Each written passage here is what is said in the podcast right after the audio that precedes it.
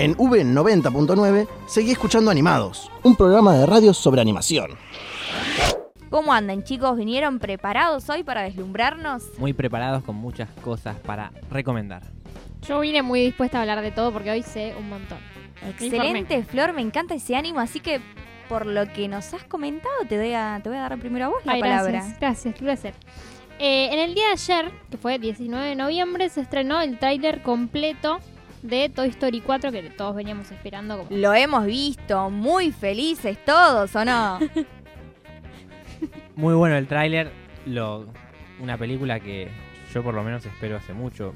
Recuerdo que era muy chico, estaba en, en la primaria, tenía 10 años cuando terminó Toy Story 3. sí, sí, es increíble lo que Así pasa el tiempo.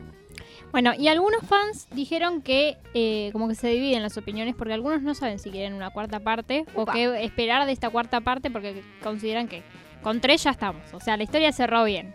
Yo soy uno de esos Exacto. fans. O sea, espero con ansias la cuarta parte para ver qué van a hacer, pero está ese miedo constante de no arruinen algo tan hermoso. Y yo creo que todos van a estar muy críticos, que van a esperar muchísimo de esta cuarta parte y espero que nos la den. Por supuesto.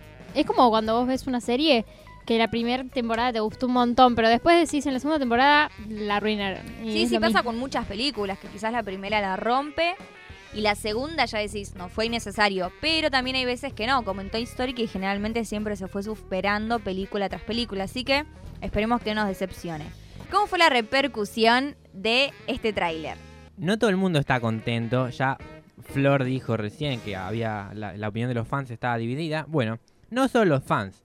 Apareció en escena la organización a favor de los derechos de los animales, PETA, que le mandó una carta a Pixar, especialmente al director, pidiéndole que retiraran el bastón de Betty. Betty que vuelve luego de la segunda película, la que era como la, la novia de, de- De Woody. Woody. sí. De Woody, así es. bueno, ella tiene el bastón porque para pastar las ovejas, el bastón para que utilizaba para pastar ovejas y como que PETA dijo que ese es un elemento muy cruel que solo sirve para traumatizar y violentar a los animales. Ah, mira qué atentos. Yo no, no, la verdad que no sé.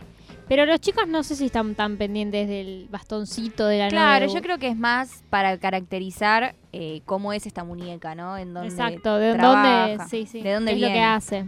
Además es un juguete que es, es viejo, digamos. O sea, está bien que, que sea así. Claro, la primera película de Toy Story, ¿cuándo salió? Hace 20... De la, de la década de los 90. es.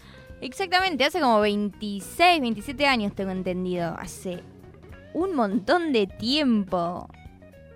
Es- Nadie se iba a poner a pensar en eso en ese momento, pero bueno, no se descarta que actualmente se están actualizando también muchos pensamientos, por así decir, y también hay gente que es mucho más sensible a ciertas cosas que aparecen en ciertas películas. Por un lado también estaría bueno si Pixar tomara recaudos acerca de esto y tratara de dar un nuevo mensaje para los más chicos. Pero no, no, no creo que sea algo muy traumatizante para un niño de ver. Sí, aparte creo que ya toda la película está hecha, más o menos. Claro, no van a decir, bueno, está bien, lo cambiamos. Claro, pero bueno, a tener en cuenta también para, para producciones que vienen, ¿no? Bueno, les quiero recordar que luego de este temón que vamos a escuchar, tenemos una súper entrevista con los creadores de Es lo que hay. Esta es el Unitaria en Instagram. Vamos a estar hablando con Marco Getzi y Eric Candia, que luego le vamos a contar qué papel cumplen dentro de Es lo que hay, así que no se muevan de sus parlantes o de sus auriculares. Así que vamos a escuchar Welcome De Tierra de Osos.